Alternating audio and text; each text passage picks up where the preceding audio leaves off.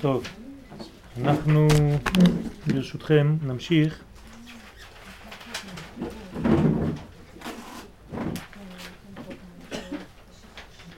מי זוכר איפה היינו? איפה עמדנו ב... איזה? אוקיי, אז אנחנו נתחיל אותה מחדש, כלומר מקדושתם של ישראל בצד שמאל. קדושתם של ישראל מצד הכלל שלהם לא נפגמה מעולם.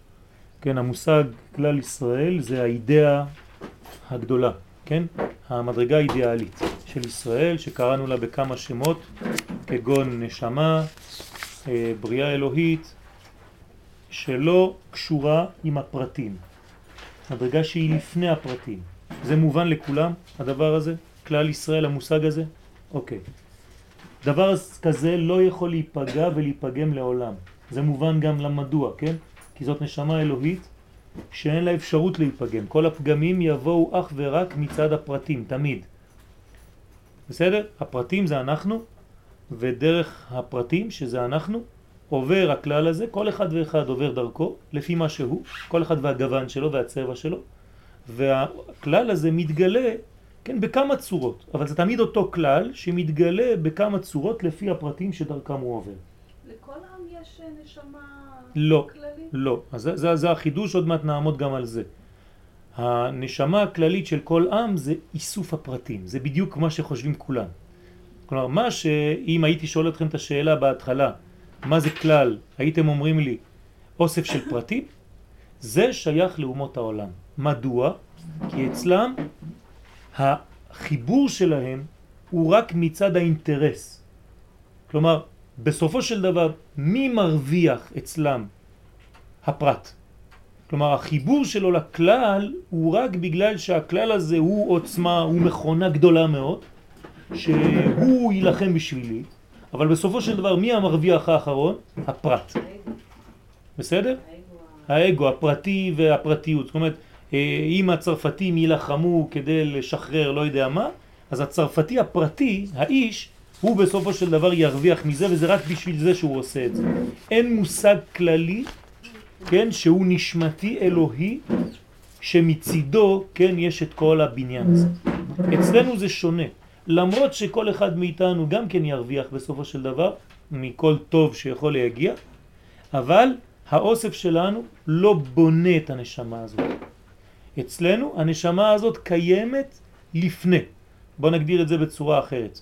אין מושג כזה עם של צרפתים לפני שהיו פה משפחות משפחות משפחות שבנו עם. אצלנו זה לא כזה דבר. זה לא שהיו משפחות משפחות משפחות שהתחילו עם. לא. עם ישראל קיים לפני הבריאה אפילו. איך אני יודע שזה קיים לפני הבריאה? בשביל זה צריך ללכת למדרשים, מדרש תנחומה, אומר לנו שישראל עלו במחשבה תחילה. זאת אומרת שהמושג הזה, עם ישראל, הוא לפני בכלל שיהיו פה אנשים שהם אה, פרטיים, שהם גשמיים, חומר. כן? ו- וכל המושגים שלנו הם מאותה תכונה. כלומר, לפני שהקדוש ברוך הוא ברא את העולם הזה, כן? בראשית בריאתו של העולם, כתוב במדרש שהקדוש ברוך הוא הלך להר הבית, מקום בית המקדש, אין עדיין, כן? אין כלום, אין לא בית המקדש ואין לו כלום. הוא יושב שם, בונה לו סוכה, ככה כתוב, הקדוש ברוך הוא בונה לעצמו סוכה, נכנס לתוך הסוכה, אל תשאלו אותי איך, כן? ואומר, מתחיל להתפלל. למי הוא מתפלל הקדוש ברוך הוא? יהי רצון מלפניי, ככה כתוב. כלומר הוא מתפלל לעצמו, אסור להתפלל למישהו אחר. אז הוא מתפלל לעצמו, יהי רצון מלפניי, מדרש יפה מאוד, שכיוון שבנית את הסוכה הזאת פה, במקום הזה, כך יבנו בניי, כן, בית בשבילי לעתיד לבוא. המקום של בית המקדש. זאת אומרת שהמושג של עם ישראל הוא מושג אלוהי, קיים לפני הפרטים. כל שאר העמים התחברו, התחברו, התחברו, התרפו והתהפכו להיות צרפתים, סינים, יפנים. אני יכולה לשאול שאלה? כן. אומרת שהעבודה של הפרטים בתוך, הפרטים של עם ישראל, כן. שזה לגלות את הכלל. הנשמה ה- של ישראל, נכון? היא הרבה יותר קשה בוודאי. מאשר הפרטים של כל עם אחר, שהם מתהווים ביחד. נכון, נכון. כלומר, שם יש בחירה חופשית הרבה יותר גדולה. פה אין לנו בחירה חופשית. זה ההבדל בין אברהם ויצחק? לא ניכנס עכשיו לעניין הזה, אבל תדעי לך שבעם ישראל, במושג עם, אין לנו בחירה חופשית. מה הבחירה החופשית? אמרנו את זה, אבל חשוב לחזור על זה כמה פעמים. יפה מאוד. זה לגלות או לא לגלות, לתת לזה להתגלות דרכי או לא. אבל יש לי את זה בפנים? בטח שיש לי. אני יכול להתפוצץ עם זה. דרך אגב, מי שלא מוציא את זה החוצה, מי שלא מגלה את הישראל שנמצא אצלו בפוטנציאל, באידאה הפנימית, אז הוא נחנק עם הדבר הזה, הוא לא מוציא את זה. הוא חי עם, עם, עם גולה שעומדת לו על הלב, שנקראת ישראל, ירצה או לא ירצה, ואם זה לא יצא אצלו, זה יצא אצל היד שלו, הוא לא יכול לברוח מזה. הגוי הוא שקט, הוא בשקט גמור, אין כלום. כן, כן, כן, כן. ביני ובין בני ישראל, לא בין אומות העולם. אות היא לעולם. כלומר, אין לנו בחירה חופשית במה שאנחנו בפנימיות שלנו. יהודי תזרוק אותו עכשיו ליפן, עוד 200 שנה, מה הוא יהיה? לא יפני, יישאר ישראל. איטלקי תזרוק אותו לצרפת, עוד עשר שנים הוא הופך להיות צרפתי. הוא שינה, לא אכפת לו, אין לו כלום. הוא מתחבר לכלל אחר. זה צריך להבין את זה. כן, שיש פה בניין עקרוני שהוא מיוחד לעם ישראל. מכאן גם הרבה יותר קל פתאום להבין את זה ש, שישראל זה העם היחידי שלא, שיצא לגלות ולא הוטמע בעמים האחרים. נכון, נכון, נכון, אפילו בלי מקום, בלי ארץ, בלי, כן. זה העם היחידי שבלי ארץ שיצא לגלות ולא... ולא נעלם, וגם אנשים שהיה להם ארץ, כן, איפה הם? כולם נעלמו. למה אנחנו לא נעלמים? כי אי אפשר שנעלם, כי אנחנו בריאה אלוהית, יצור מיוחד, שהקדוש ברוך הוא ברא, נקראים נצח ישראל. נצח ישראל לא ישקר, אין שיקרה, אין על מדי שיקרה אצלנו. זאת אומרת שכשם שהוא נצחי, גם אנחנו נצחיים. אז מה קורה? קורה שאו אתה בתוך המשחק או שפספסת את המשחק, אבל לא אכפת לנו במרכאות, כן? חבל, אתה הפסדת. הכלל הזה בסופו של דבר הולך להתגלות. רק שאתה אולי לא היית במשחק, חבל. עדיף שתהיה במשחק, נותנים לך אפשרות לגלות, להיות חלק פעיל בגילוי הזה. אבל הגילוי הזה יעשה איתך ובלעדיך. אתם מבינים? אין לנו מה להמציא. עוד דוגמה אחרת. גוי מחפש את אלוהיו. אנחנו אף פעם לא מחפשים את הקדוש ברוך הוא, זו טעות חמורה. למה? כי הוא כבר מצא אותנו. אין לנו מה לחפש אותו, הוא בא אלינו. אצל הגויים אין דבר כזה, הם הולכים אליו, הם הולכים לחפש. אנחנו לא מחפשים. אתה השם האלוהים אשר בחרת באברהם, והוצאתו מאור כסדים, ושמת שמו אברהם, הכל ממעלה למטה. ורק אחר כך הוא מצאת את, את לבבו נאמן לפניך. זה לא שהקדוש ברוך הוא ברא, בחר באברהם בגלל שאברהם עשה מעשים טובים. לא. זה לפי הסדר, הסידור לא משקר. אתה בחרת את אברהם והוצאתו מאור כסדים ושמת שמו אברהם ורק אחר כך בדרגה א', ד' או ה' ומצאת את לבבו נאמן לפניך. אבל הבחירה היא בחירה שהיא לפני. כלומר, אנחנו לא מחפשים את הקדוש ברוך הוא. הקדוש ברוך הוא כבר מצא אותנו ונתן לנו את התורה במתן תורה בהר סיני. שלום. כן, הייתה לו מזגן. ו... ואנחנו צריכים להבין את זה. זאת בחירה אמיתית, פנימית, אלוהית, שאין לנו עניין בה, שאנחנו לא יכולים לשנות בה כלום. אין לנו מה לשנות שם. אז הקדושה הזאת, הפנימיות הזאת, התוכן הישראלי הזה, לא יכול, אפשר לסגור את הדלת כדי שיהיה לנו מזגן? אי אפשר להתעלם ממנה ואי אפשר לברוח ממנה.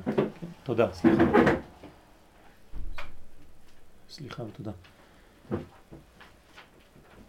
זה העניין של הקדושה של ישראל. לכן קדושתם של ישראל מצד הכלל שלהם לא נפגמה מעולם, והיא בזקוק טהרתה, כן? כלומר נשארה תמיד בזכות שלה, בזכות שלה, כמאז ומעולם, מזוקקת ומזוככת.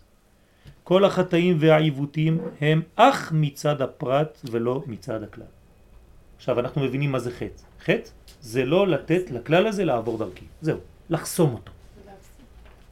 כלומר, הקדוש ברוך הוא נמצא בי, הוא עובר דרכי. יש לי רק בחירה אחת חופשית, או לחסום אותו, לחנוק אותו בפנים, או לתת לו לצאת.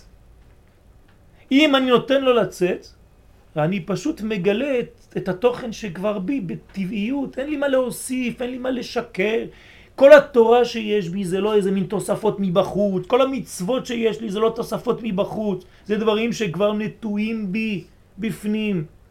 כשאני מקיים מצווה אני פשוט מוציא את זה ממנפלים לחוט, אני פח, פשוט חי בטבעיות. אין אדם יותר טבעי מאשר אדם שמקיים תורה ומצוות. יהודי, כן? זה הטבע שלנו. עכשיו גוי שרוצה לעשות את זה, הוא לא יכול, יש דברים שהוא לא יכול. גוי ששבת חייב מיטה. למה? כי זה לא הטבע שלו. אבל הטבע שלי זה שבת. הטבע הפנימי שזה שבת, כשאני חי שבת, כשאני שומר שבת, אני לא ממציא כלום.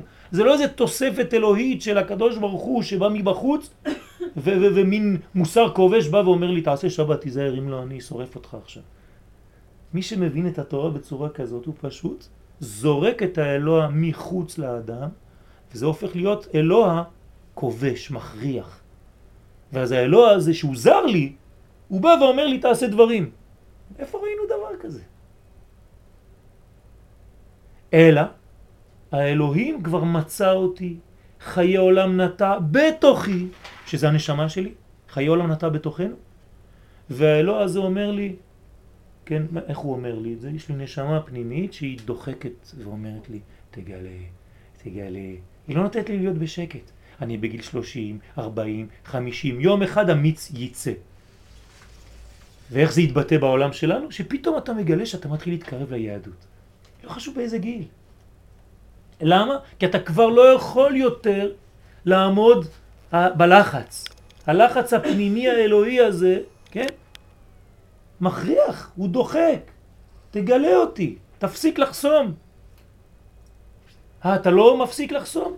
אז יש לך כל מיני תופעות שעוזרות לך לפעמים דרך מכשולים ודרך דברים יותר קשים לגלות את מה שהיית צריך לגלות בצורה יותר טבעית. אז זה לא יוצא בטבעיות, כן, נעשה לך חור פה ונעשה לך משהו שם, זה יצא. חבל. הטבע שלנו הכי בסיסי זה תורה. זה הטבע שלנו. לכן הפרטים הם החוטאים. הם המחטיאים את המטרה. הם לא נותנים לקדוש ברוך הוא לעבור. זהו. או שכן. עכשיו, אם אני נותן לו לעבור, אני הופך להיות שותף.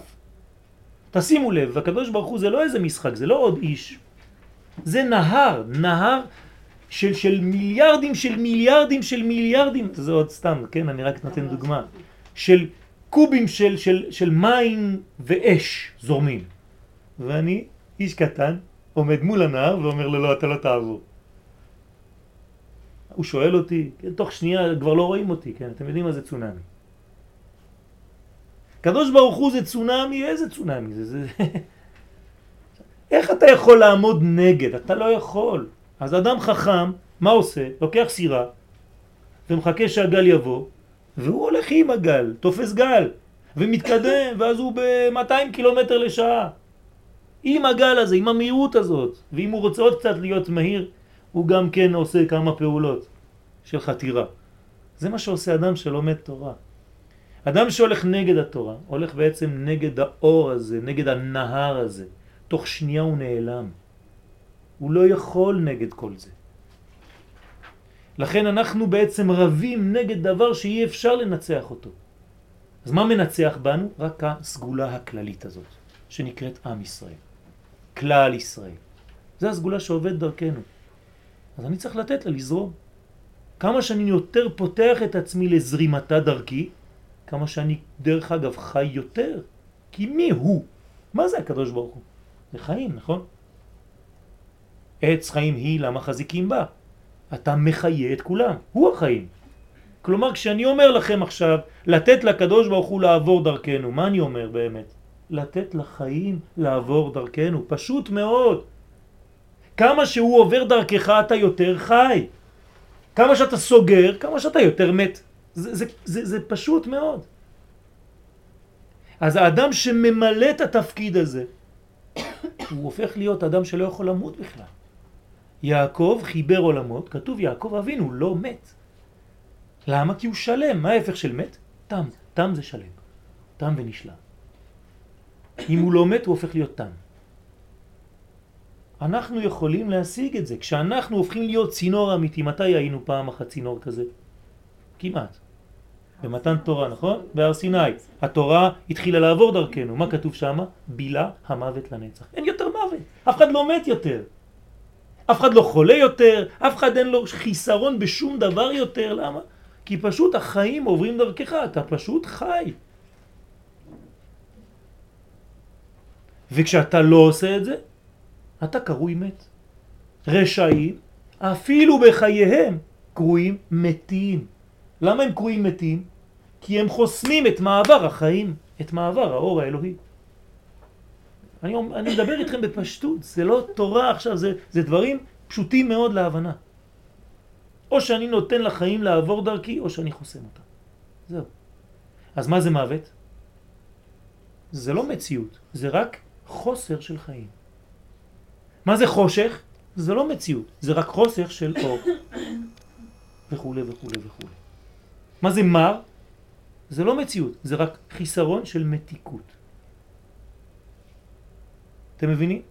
העולם הזה הוא מתוק, העולם הזה הוא אור, העולם הזה הוא חיים, העולם הזה הוא הכל, אבל אתה גורם להורדת הווליום, וכמה שאתה הורדת בעצם חיים, כמה שהורדת מתיקות, כמה שהורדת את האור, אז יש לך חושך, פחות חיים, יותר מראות, יותר וכו' וכו' וכו', חס ושלום. כן? ראינו את הדוגמה הזאת שבאב, כשם שבאב, כן, ממעטין בשמחה, כך באדר מרבין בשמחה. כשנכנס אב ממעטין בשמחה. תשימו לב את הדיבור של חז"ל. הם לא אומרים שכשחודש אב מתחיל אתה צריך להיות בעצבות. לא, הם אומרים ממעטים בשמחה. זאת אומרת שיש לי רק נתון אחד בחיים שלי, שמחה, או יותר או פשוט או פחות. באדר יותר, באב פחות, אבל תמיד שמחה, אין מילה אחרת בכלל. שמחה זה חיים. חיים זה אלוהות. שמחה זה אותיות משיח. כל הדברים האלה זה אותו עניין. בסדר? David, je sais pas sur combien il est, mais il fait très chaud. Tu peux le régler plus bas, excuse-moi. יש לי איזו שאלה. כן. קצת קשה לי עם זה שאתה אומר שהפרט לא יכול לפגוע בכלל. כלומר, אני מבינה את הנקודה שאתה אומר, אבל נגיד אם 80 אחוז, אני חלילה לא רוצה לקטרג על עם ישראל, 80 אחוז עם ישראל לא נותן לקדוש ברוך הוא לעבור, זה לא פוגע בכלל עם ישראל? לא. בוודאי. לא. יש לי בית, יש לי בית עם 100% חלונות. אני סוגר 100% חלונות. פגעתי בשמש? פגעתי רק בעצמי. כל הבית בחושך. מה אכפת לשמש? מה אכפת לה לשמש? את לא יכולה לפגוע בכלל. אין דבר כזה.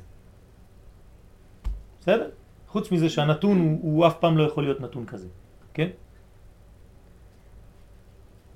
תבינו טוב, אנחנו עושים או טוב לעצמנו או רע לעצמנו. אין אפילו הקדוש ברוך הוא שהוא מעניש. אין דבר כזה. אנחנו מענישים את עצמנו. אז תחיית המתים זה? בוודאי. לחזור לארץ ישראל זה נקרא לחזור לארץ החיים. ארץ ישראל נקראת ארץ החיים. למה? כי חוץ לארץ זה נקרא מתים, כי אתה בורח מהמציאות האלוהית. עוד מעט נראה גם למה, כי הוא קבע מקומות בעולם, בשטח. וכו' וכו' וכו'. וצדיקים, אפילו במיטתם, קרויים חיים. אתה רואה אותו מת, אתה הולך להתפלל, הוא בקבר. זה לא נכון, זה סתם אילוזיה של העולם הזה. זה כבר ניכנס לדברים יותר פנימיים אחר כך. על כל פנים, הדבר הזה צריך להיות ברור, לפני שאנחנו מתקדמים, אוקיי? אז זה רק הפרטים, יש בהם בעיה. לא מצד הכלל. ואפילו אם מוצאים כלל שלם, הנה, הדוגמה שלך, שכולם נסוגו אחור. כן? הנה, כלל שלם, לא 80 אחוז. הוא אומר 100 אחוז, נגיד. כולם נסוגו אחור. אף אחד לא אכפת לו מהקדוש ברוך הוא, אין קדושה, אין כלום. אין זה מצד הכלל. אלא שכל הפרטים הללו נתכוונו לדבר אחד, אבל הכלל הקדוש, כן, של כנסת ישראל, במובן האמיתי של מושג כלל ישראל, למה הוא אומר במושג האמיתי, במובן האמיתי? כי כל האנשים לא מבינים את זה, רק עכשיו אני מסביר לכם את זה. כי תשאלו אנשים ברחוב מה זה כלל ישראל, הם יגידו לכם שזה אוסף של כל היהודים. זה לא נכון, אבל מי שמבין את זה במובן האמיתי של הדבר, אשר רק הקדושה שבארץ היותר נשגבים, הקדושים שבארץ היותר נשגבים יכולים לעמוד על הגובה העליון והמקודש של המושג הזה? מי, כאן, כאן הרב נותן לנו קצת מתנה, הוא אומר לנו, מי, מי מבין את המושג הזה שאני עכשיו אומר אותו? רק הקדושים של העם. כלומר, אנשים שלמדו פנימיות. למה? כי את המושג הזה שאנחנו עכשיו לומדים, קודם כל אני זכיתי ללמוד את זה ממורי ורבי, אז זה לא מגיע לי. זה מגיע ממורי ורבי הרב צוקרמן שליטה. אם לא, הייתי כל החיים שלי חושב כמו כולם, שכלל זה אוסף של פרטים. אבל זכיתי, כן, לגעת בנקודה הזאת, שהיא הנקודה המרכזית, וכולם טועים כל הזמן, היה סמינר שלם של כלל ישראל, בכל הסמינר, כל הרבנים והרבניות שהיו שם דיברו על אוסף של פרטים. הגעתי לשם, היה השיעור האחרון, הפכתי להם את כל הסמינר. שברתי את כל המושגים, אף אחד לא הבין כלום. אמרתי להם, לא אכפת לי, אם לא תבינו כלום, תצאו מהסמינר הזה מבולבלים לגמרי, אבל אני חייב להגיד לכם את האמת. אתם מבינים הפוך. יכולים לעמוד על הגובה העליון והמקודש של המושג הזה. מעולם לא חטא ומעולם לא נפגם במאומה. תשימי לב, במאומה. לא נפגם ושום דבר לא מזיז לו במרכאות. מי שמפסיד תמיד זה הפרט שמעביר או לא מעביר דרכו את האור הזה. ועל זה נאמר, גמלת הוא טוב ולא רע כל ימי חייה. כן, אשת חיים. כל הכישלונות והאבונות והעשרות מאחורי השם ותורתו לא באו אלא מפני שנחלשה ההתקשרות בכלל במובנו האמיתי. כי לא הבנו את המושג הזה כלל. אני כמה שנים כבר מנסה להעביר את המסר הזה. כמה שנים טובות. כן? מה זה כלל? ולכן אין התקשרות בכלל, לא מבינים מה זה כלל. ואומנם, כשמגיע תור התגלות צעדי הגאולה, כי, כי הגאולה היא, אמרנו, צעדים, כמעט כמעט, נכון? אז יש שלבים שהם בשלבים מתקדמים יותר. ראשית התשובה היא לשוב ולהקיץ מחדש את מושגי הכלל הנעלם של ישראל. זאת אומרת, איך מתחילים את הגאולה? בדיוק מה שאנחנו עושים פה. מתחילים להסביר מחדש מה זה כלל. ואתם צריכים להסביר את זה לחברות שלכם ולחברים שלכם. ככה חוזרים מחדש, זה נקרא חזרה בתשובה. לחזור בתשובה זה לחזור לכלל, למושג הזה כלל, להבין אותו. תשימו לב, מושג הכלל הנעלם. למה הוא נעלם? כי הוא נשמתי. הוא לא אוסף של אחד ועוד אחד ועוד אחד, חז ושלום. זה כאילו שאני אומר לכם עכשיו נשמה. האם הגוף שלי איבר ועוד איבר ועוד איבר ועוד איבר עשה את יואל? הרי תצחקו, נכון? מה זה יואל? אוסף של איברים? שתי אוזניים, נחיריים ועיניים? אתם מבינים שהמושג שלנו הרבה יותר מורכב ופנימי יותר, נשמתי יותר. כן, יוסף, יוסף זה לא אוסף של איברים. חז ושלום אם זה היה דבר כזה. אני יכול לאסוף מלא איברים על השולחן ולבנות מזה גוף וזה יהיה אדם? זה יהיה סתם גולם. נכון? אז אותו דבר בכלל ישראל. המושג הזה נשמת העם זה נקרא כלל ישראל. ולהתנער לאט לאט מהפרטיות, כלומר מהמובנים של שאנחנו פרטים, של אוסף, עוד אחד ועוד אחד ועוד אחד ועוד אחד, וכולנו ביחד כלל ישראל. יש המון כוח בציבור. נכון. מה הכוח של הציבור? יפה. מה עושה המניין? יפה מאוד. מה עושה המניין? הוא רק עוזר לכלל הזה להתגלות יותר. זהו.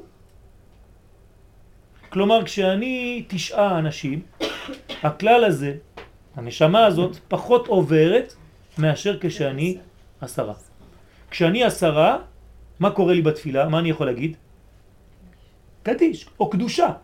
תשימו לב, קדיש קודש, קדושה. זאת אומרת, הקודש העליון פתאום יכול לעבור. היינו תשעה, כל אחד היה שווה כמה? אחד. עכשיו אנחנו עשרה, כל אחד שווה כמה? עשר. זה כבר משהו אחר. ברגע שאתה מוציא אחד מהעשר, כל אחד חוזר להיות אחד. כלומר, כל אחד שובר את המניין, נכון? אם הוא בורח. עד תשע היינו תשע, כל אחד אחד, אחד, אחד, אחד, אחד. בעשירי אנחנו הופכים להיות גילוי שיכול לגלות מדרגה הרבה יותר גדולה של קודש. אז נכון, בריבוי, ברוב עם, הדרת מלך. יפה. אבל זה לא אומר שאנחנו אוסף של פרטים, אנחנו מגלים את המדרגה היותר גדולה, יותר טוב בעולם הזה. איך נשים מגלות את העניין הזה? זה, זה, זה, לא, העשר זה גברי, זה, זה משהו לא. ש... למה? כן, אה, את מדברת על העניין של קדושה, שהיא לא נכנסת לעניין של קדושה. נניח לא, נשים אין להן... את מתפללת בבוקר? לא. אז אם תתפללי בבוקר, מחר בבוקר בעזרת השם, יש לך ברכות השחר. בברכות השחר יש ברכה מאוד מעניינת. האישה אומרת, ברוך אתה השם אלוהינו מלך העולם, שעשני כרצונו. תשימי לב למילים. את נבראת, נעשית, ברצונו, כרצונו. את כמו הרצון של הקדוש ברוך הוא. זאת אומרת, מה שאת רוצה, זה בדיוק מה שהקדוש ברוך הוא רוצה. מעניין מאוד. הנשים מאוד חזקות. הן בדרך כלל בפנימיותן רוצות בדיוק מה שהקדוש ברוך הוא רוצה. יותר מהגברים. הגברים צריכים לעשות עבודה וכו' וכו' וכו'. אז תגידו, אז למה אתה מברך שלא עשני אישה? זה כאילו נראה איזה מין... אה, כן? הפוך. אני מברך שלא עשני אישה בגלל שאם הוא היה עושה אותי אישה, הייתי דבוק באופן הכרחי לקדוש ברוך הוא. לא הייתה לי בחירה חופשית. אני עכשיו אומר לכם דבר, לנשים יש הרבה פחות בחירה חופשית מאשר לגברים. כי הן דבוקות באופן טבעי לבורא. נשים יודעות את האמת, ורק אחר כך כשהם רואים את זה בטקסט, הם אומרים, וואי, זה מה שאני מרגישה כבר מזמן. גבר לא. גבר צריך לעשות עבודה גדולה מאוד כדי להגיע למדרגה הזאת. אבל אישה בתוכן שלה היא באמת כרצונו. יכול להיות שהיא קצת התרחקה, זה לא אומר, כן? אני עכשיו לא אומר שכולם צדקניות. אבל במהות יותר קרובה למהות, לשורש. ואני לא רוצה להיות עשוי, האישה היא עשויה. הגבר צריך לעשות. יש מצווה לאישה להביא ילדים? לא. אין לה מצווה, שום דבר, זה המצווה של הגבר. למה? האישה אין לה מה לעשות במרכאות כמעט. היא רק באה לעולם הזה, שלחו אותה, כתוב בספרים הקדושים, כל אישה אומרים לה, אתה יודעת, יש גבר אחד שמתאים לך. את מוכנה לרדת לעזור לו כי לבד הוא אבוד. אז האישה אומרת, טוב, בסדר. אבל היא אומרת לו, שמה, כש... פה אנחנו שוכחים. אבל הנשמות שם למעלה אומרות לקדוש ברוך הוא, אבל ריבונו של עולם זה כבר חמש פעמים שאני יורדת איתו. כן, אבל הוא מתקדם לאט לאט, מסכן. את מוכנה עוד פעם? והאישה, יש לה את הסבלנות הזאת לרדת עוד פעם. כלומר, הבעלים שלכם, יכול להיות שירדתם איתם כבר 200 פעם. כן? כך כתוב בספרים הקדושים. ולכן היא בעצם באה בשבילו ברוב רוב רוב המדרגות. אז, אז, אז החשיבות הזאת זה לגלות אותו. עכשיו תשימו לב, היחס בין איש לאשתו, אני קצת יוצא מהכיוון, אבל זה, זה באותו עניין. זה בדיוק כמו היחס שצריך להיות בין הקדוש ברוך הוא לשכינה, לכנסת ישראל. זאת אומרת שהאישה מה צריכה לעשות? לגלות אותו, אותו דבר כמו שאנחנו צריכים לגלות אותו, האישה צריכה לגלות אותו. התפקיד של האישה זה לגלות את בעלה. אם הבעל הופך להיות מה שהוא היה אמור להיות בחיים שלו, למי מגיע הכבוד הזה? האישה. לאישה, כי היא עשתה את הפעולה לגלות אותו. אז שלי ושלך אה, ממנו? יפה מאוד, שלה הוא. שלה הוא. בדיוק, זה העניין. זה מה שאומר רבי עקיבא לכל התלמידים, לכל העם ישראל, 24 אלף תלמידים, שכל תלמיד זה, זה, זה, אנחנו לא יודעים אפילו מה זה, מרוב גאונותם, כן? אישה קטנה כזאת. אומר, מה אתם חושבים? כל מה שיש לי ושלכם ושל כולם זה שלה. היא עשתה את זה. היא נתנה לי ללמוד תורה, היא נתנה לי להתפתח, היא נתנה לי ולא חסמה אותי כשהייתי רוצה לגלות את זה. ודחפה אותי, תקום, תלך לתפילה, תעשה זה, ת... זה אישה. עכשיו, לא באופן של, כן, פטיש ומסמר. יש חוכמה, חוכמת נשים בנתה ביתה, ואיוולת בידיה תהרס- תהרסנו. היא הורסת את הבית שלה. אישה יכולה להרוס או לבנות. הגבר הוא לא, אני אומר לכם את זה, כן? אין גברים פה עכשיו, אם לא היו מתנפלים עליי. הגברים לא יודעים הרבה. הם נתונים לאישה, היא עושה אותם. האישה עושה את הגבר. זה נקרא סוד, כן, הנשים הגדולות שעושות רצון בעלם. מה זאת אומרת שעושות רצון בעלם? לא שאני אומר לאשתי, תביא אור, מים, אז היא הולכת להביא לי מים, זה עושה רצוני. לא, היא עושה את הרצון שלי. היא בונה אותי מה אני ארצה בחיים. הרבה יותר עמוק. מה שאני רוצה בחיים זה בגלל שאשתי דחפה אותי לרצות דברים כאלה. זה הכוח. אז, אז צריך להיזהר מאוד, לא לבנות את עצמי סתם כפרט. אני צריכה לגלות אותו. אותו דבר. אם אני בעולם שלי עכשיו, אני מתרגם את זה לעם ולקודשא בריחו. הוא הבעל, אנחנו האישה. אם אני עושה מה שבא לי בעולם הזה, כלומר, לא אכפת לי מבעלי.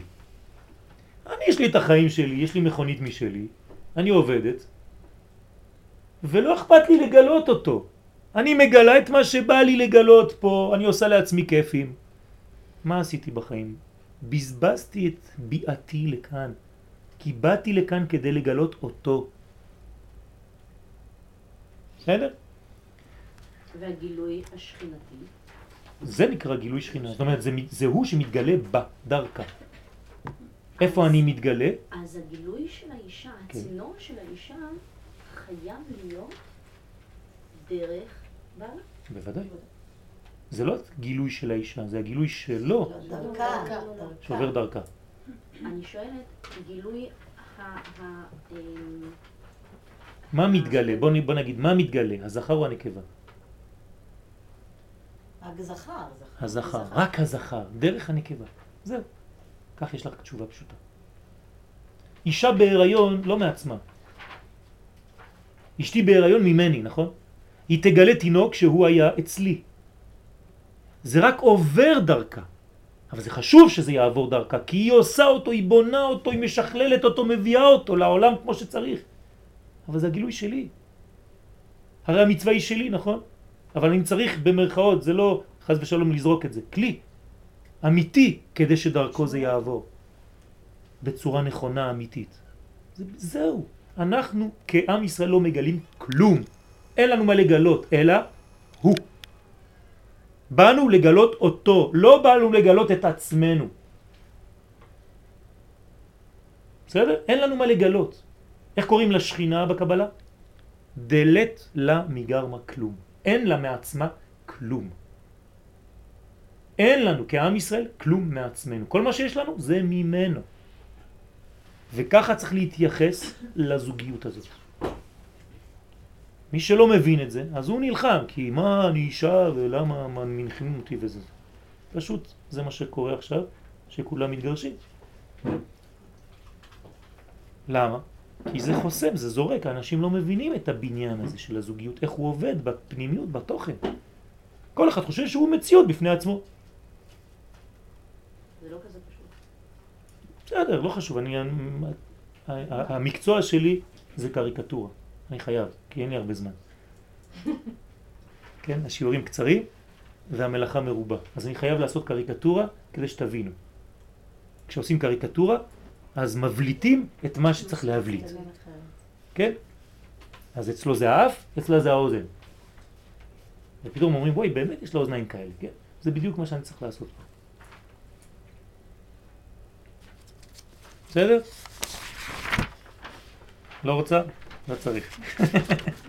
תשמעי. אבל לפי מה שאתה אומר, לא יכול להיות גירושים בין עם ישראל לקדוש ברוך הוא. נכון. יכול להיות. היפרדות, יכול להיות התנתקות, אבל לא גירושים אמיתיים. אלא, כתוב באיכה, עוד מעט נקרא איכה, בעזרת השם כבר לא נקרא, אמן, כנידה הייתה. זאת אומרת שכנסת ישראל יכולה להיות רק כמו נידה. מה קורה לנידה? בעלה מתרחק ממנה כמה, כמה ימים, בסדר. אבל זה חוזר. מה? ממש זיווג. בוודאי שזה זיווג. בוודאי שזה זיווג. זה זיווג בוודאי שזה זיווג. מה את חושבת שאנחנו עושים עכשיו? כל לימוד תורה זה זיווג. כל לימוד תורה זה זיווג. זיווג בין הקדוש ברוך הוא לכנסת ישראל. והזיווג מה מביא? ילדים, תולדות. מה זה התולדות פה? חידושי תורה. שינויים בחיים. זה התולדות שלנו. זה נקרא תינוקות קטנים שאנחנו מביאים על ידי לימוד התורה. בסדר? בעצם בהתנתקות ובפירוד הזה, זה בעצם, זה חסימה שנוצרת. ההתנתקות, תלוי איך את מסתכלת על זה. או עם עיניים שליליות, או עם עיניים חסידיות.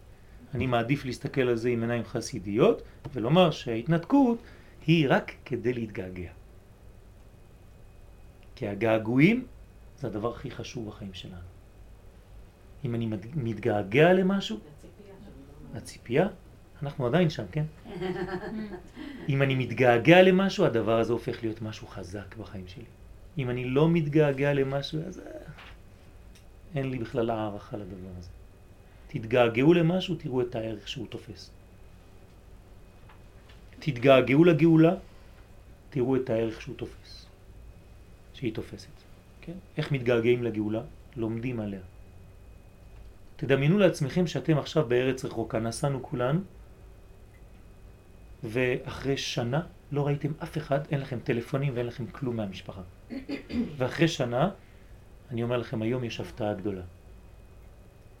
אני פותח לכם אלבום, והבאתי תמונות לכל אחד מהמשפחה שלו. ואנחנו מתחילים לדבר על האנשים. מראים את התמונה בגדול, ואני כן, איך קוראים לילד שלך? כן, נגיד אברהם. אתם רואים את אברהם, וזה, מה עושה האמא? מתחילה לבכות, מתחילה לבכות. למה? כי מדברים עליו, הזכרנו אותו, העלינו אותו בזיכרון. הוא עכשיו, בדיוק ככה אנחנו צריכים להיות עם הגאולה. בדיוק ככה זה געגועים לקדוש ברוך הוא. ואם אנחנו לא הגענו לשלב הזה, זה בגלל שאנחנו קצת פרווה. אז לאט לאט אנחנו מתנערים מהפרטיות. כתוב במסכת סנהדרין, איך יודעים שהמשיח בא? אין בן דוד בא, אלא כשתכלה פרוטה מן הכיס. ככה כתוב. מה זה כשתכלה פרוטה מן הכיס? אה, יש לי איזה שתיים שלושה שקלים מסכנים בכיס, כן? זה פרוטה מן הכיס. אין יותר כסף. זה הפשט. בסוד זה כשאתה תכניס את האצבע לכיס, את הידיים שלך לכיס, אתה כבר לא תמצא פרטיות. תכלה פרוטה מן הכיס, לא יהיה פרט. אתה תשלוף רק מושגים של כלל. כל אחד יחזור למציאות הכללית. כל אחד יחזור למושג הזה מה זה כלל. כסף זה גם לשון של געגוע. נכון, זה כיסופים בוודאי, לכן רצים אחרי הכסף תמיד. ולכן הוא עגול, דרך אגב. הכסף עגול, כן, השטרות זה חדש. הכסף עגול, למה? כי הוא מתגלגל, הוא הולך מאחד לשני. זה כיסופים. שמתוך זה, שמתוך זה יחדלו כליל כל החטאים. למה יחדלו החטאים?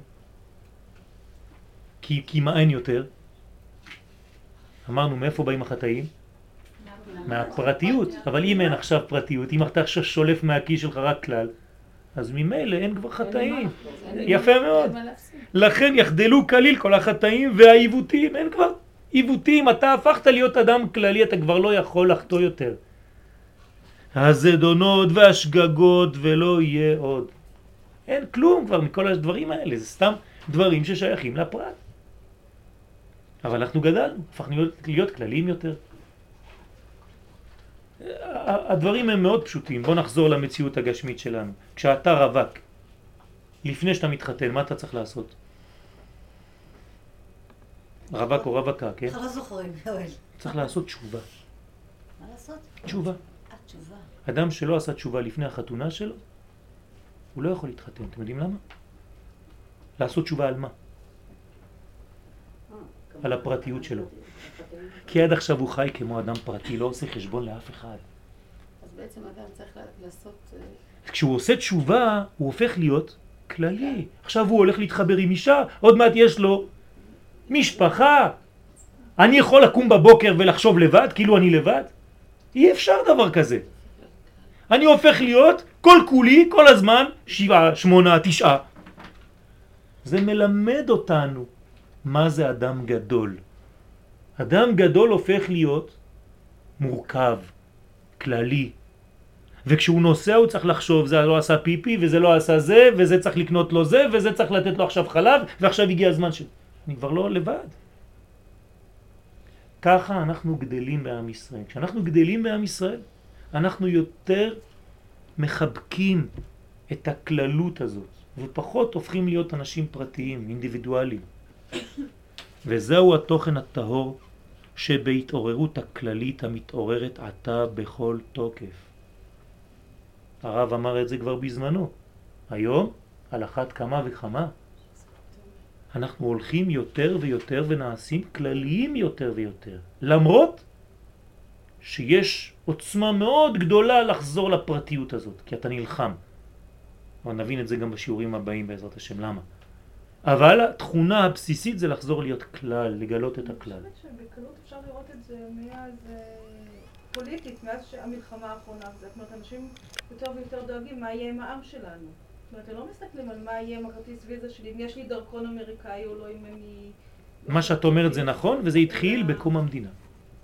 כן, מה קרה בקום המדינה? אבל אני חושבת שיש איזשהו מין מאזניים כאלה, ככל שהמצב יותר גרוע, אז אנשים יותר חושבים על הכלל. זאת הבעיה, שאנחנו צריכים להגיע למצבים גרועים כדי לעשות את הפעולה הזאת. אבל עצם חזרתנו, לארץ ישראל היא, היא בדיוק אותו עניין. צודקת. רק אני מחזיר את זה קצת יותר אחורה. למה? כי אנחנו פה חזרנו למקום שכל אחד דואג לשני. הילדים שלי הולכים לצבא. בשביל מה? בשביל מי? בשביל אותם. כן. כי הם דואגים לעם ישראל. הם מבינים מה הם עושים? לא תמיד.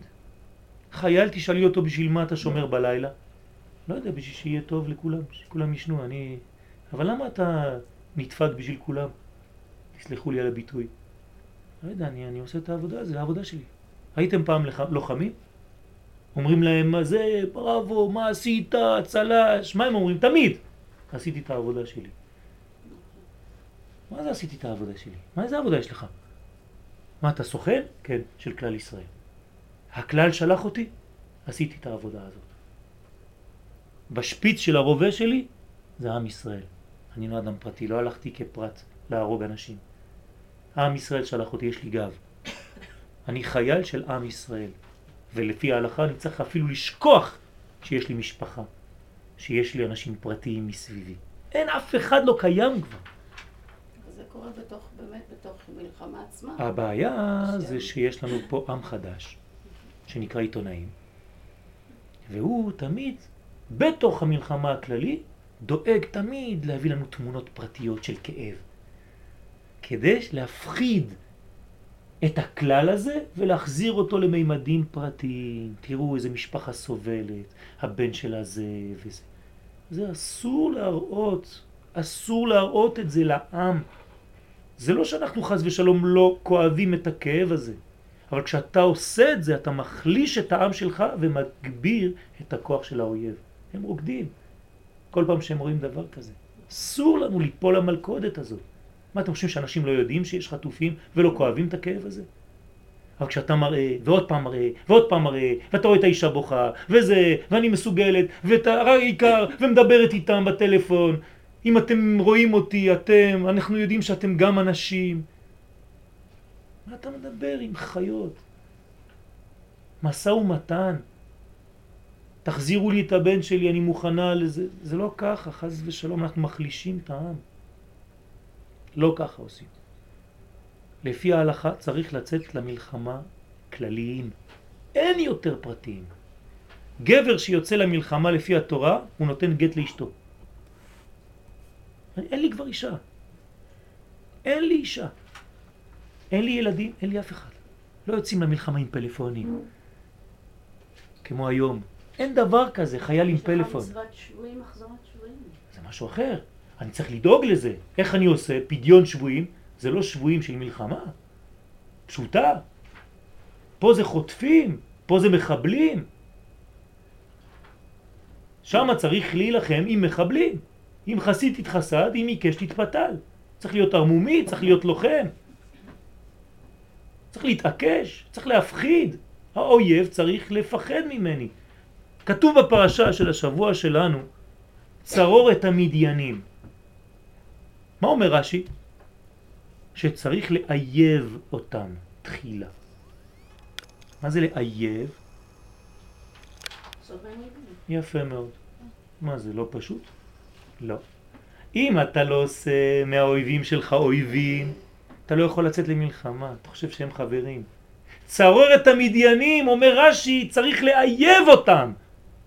להגדיר אותם, זה אויב. מבחינתי הוא חייב מיטה עכשיו. אז זה נראה קשה, זה נראה דרסטי, אבל אין מה לעשות, ככה אתה צריך לצאת למלחמה. אם לא, אוכלים אותך. זה מה שקורה לנו. למה החולשה שלנו? למה אין לנו כבר מבצע אנטבה? דברים כאלה גדולים. כי רואים רק נשים וילדים. יפה מאוד, כי מפחידים את כולם ומחלישים את העם במראות. ולפני כל יציאה הולכים לעשות אה, לא יודע מה, ואחרי כל יציאה עוד פעם. היו עושים, היו... כשאני. הייתי קטן היינו מדברים בכלל. רק כשחוזרים אומר- היינו אומרים זהו, עשינו משהו.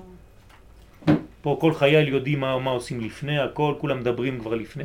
איפה אתה? לאן, לאן, לאן הלכנו? פשוט כי אין לנו את העניין של הראייה הזאת. צריך לחזור לכלל. אתם מבינים לאן זה הולך, כל העניין הזה של כלל? זה לא סתם אה, איזה מין הלכה פה, אנחנו לומדים מושגים רוחניים של אמונה. כי חושבים שזה לא מוצדק, כי כאילו אין האויב. יפה. לא מוצדק, אז אתה גם צודק וגם הוא צודק. ו- וכמו הטמבל, שאני לא רוצה להגיד את השם שלו מ- משום כבוד המקום. כן? שאומר, אנחנו סובלים ואתם סובלים, הילדים שלנו והילדים שלכם. אותו דבר, באותו, אותה קומה. כן. ככה אתה מדבר? עם מחבלים? זו אותה קומה? אני גם מחבל, רק מסוג אחר. איפה ראינו דבר כזה? וזה התוכן הטהור שבהתעוררות הכללית המתעוררת עתה בכל תוקף, שהשורש הנשגב הזה של, הר... של רגשת התשובה חדור עמוק עמוק בליבותיהם של ישראל. אתם יודעים של מי הכי הכי הכי? של הילדים שלנו. הילדים שלנו הרבה יותר חזקים מאיתנו. הם הרבה יותר קיצוניים, הרבה יותר דרסטיים, הם יודעים בדיוק לאן הם הולכים. אנחנו מתקררים כי אנחנו מזדקנים. אז נכון שצריך לאזן אותם, אבל התחושה הפנימית, האש הבוערת היא אמיתית, היא טובה. המשתוקקים להתקרב אל הכלל שלהם. אני רוצה את הכלל, מספיק כבר עם כל הזה, נרדמתם, נהייתם זקנים. צריך להקשיב כשהילד שלך אומר לך שאתה נהיה זקן. צריך להקשיב לו. מצד אחד זה טוב, אבל מצד אחד צריך להיות צעיר, להישאר צעיר, כן? להצטער. לחפוץ שיהיה כלל ישראל ומלכות ישראל. אני רוצה מלכות. מה זה מלכות? איך מתבטאת מלכות? ממשלה, צבא, סדר. זה מלכות, זה לא סתם איזה מילים שיהיה פתאום אלוה יורד מהשמיים עם שתי ידיים וציצית, כמו שיכולים לדמיין באיזה ציור של מיכלנג'לו. כן? זה לא ככה, זה, זה הופך להיות דבר ממשי. הקדוש ברוך הוא יש לו אמצעים כדי להתגלות בעולם הזה, והאמצעים מי זה? אנחנו. אנחנו האמצעים שלו. מדינת ישראל וכיוצא בזה. תשימו לב, אם הייתם רואים את התמונה של הרב הזה, הייתם אומרים לי מה זה. איך הוא מדבר בצורה כזאת. הנה, מלכות ישראל, מדינת ישראל וכיוצא בזה. וצדיקי הדור, קדושי ישראל, צריכים להמשיך את הפנימיות שבכלל. כלומר, ללמד את העם הזה פנימיות. מה זה ללמד פנימיות?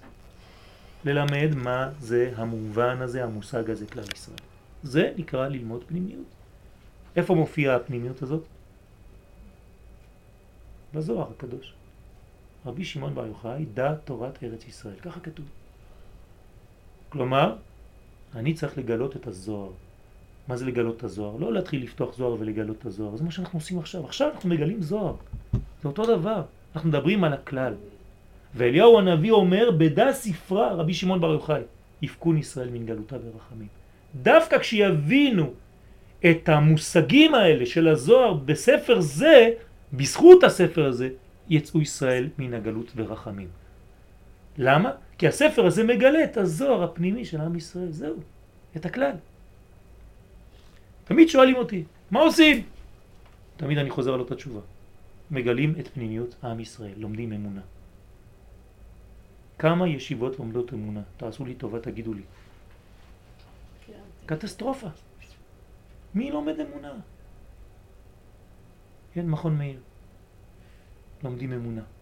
מרכז הרב. ועוד כמה ישיבות. יש ישיבות, ברוך השם, אבל לא הרוב.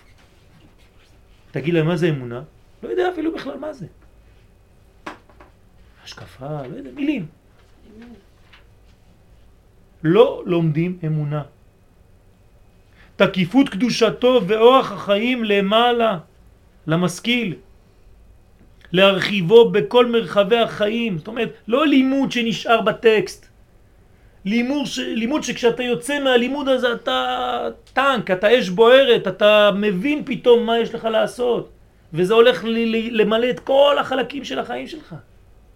לא איזה דף אלוף, ש... ש... דף עלוב, כן, ש... שיש לך בטקסט מצולם מספר. זה לא תורה. תורה זה לעבור מזה לחיים. זה סתם דפים. תצא מהדף הזה, אם הבנת מה שאומר לך פה, קדוש עליון, לך תביא את זה לחיים שלך. להכניסו בכל הגוי כולו, לך לעשות עבודה, יש לך אחריות. ובמיוחד לאנשים שיודעים לדבר, שהקדוש ברוך הוא חנן אותם בדיבור, הם צריכים לדבר, צריכים לעשות את העבודה הזאת, נשים וגברים, זה לא חשוב. וזה בא על ידי גלו, גילוי התמיר והנעלם שבכל התעוררות של כנסת ישראל. זאת אומרת, לעורר וללמד את המושגים האלה. כנסת ישראל, מה זה?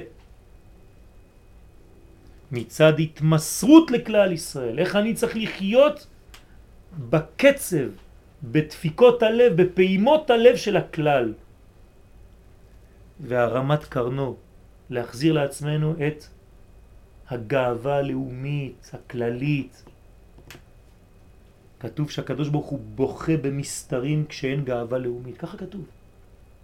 במסתרים תבכה נפשי מפני גבה. ככה כתוב. אומרים המפרשים בגמרא, כשהלאומיות, כשכלל ישראל נמצא ירוד בגויים שצוחקים עלינו, הקדוש ברוך הוא בוכה. אז מה אני צריך לעשות? להשאיר את המצב הזה? הפוך. לעורר את הגאווה הלאומית שלי. בוודאי.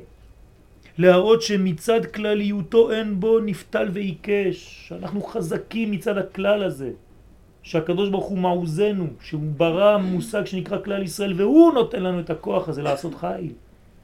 והכתמים הנראים מבחוץ אינם אלא מצד הפרטיות, סתם. כן? איך אומר רבי נחמן? אני נהר, כן? המחפר על כל הכתמים. זאת אומרת, צריך לגלות את הנהר הזאת, הזה, שמחפר ומנקה את כל הכתמים, שעדיין לא התנערו מהם. כתמים זה רק חיצוני. לעם ישראל אין כלום. עם ישראל דומה לקרח. אתה עושה ככה? זה לא מסתבך לך בשערות. זה מה שאומר יעקב, אנוכי איש קרח. מה זה אנוכי איש קרח? נופל עליי משהו, אני רק מעביר את היד, זהו. הלך. זה לא שאני עושה שמפו עם כל מה שנפל. הפך מעשיו, שעיר. והגילוי הזה עצמו הוא אחד מדרכי ההתעוררות הפנימיות של כלל התמיר והגבוה שלנו. לעורר את פנימיות עם ישראל. להכשיר על ידי זה כל שעה ושעה שיהיה אפשר לצפות בה לגאולת אמת. זה הכנה לגאולה. פה אנחנו מדברים על דברים אמיתיים, בסיסיים, ריאליים, זה לא איזה דברים רוחניים.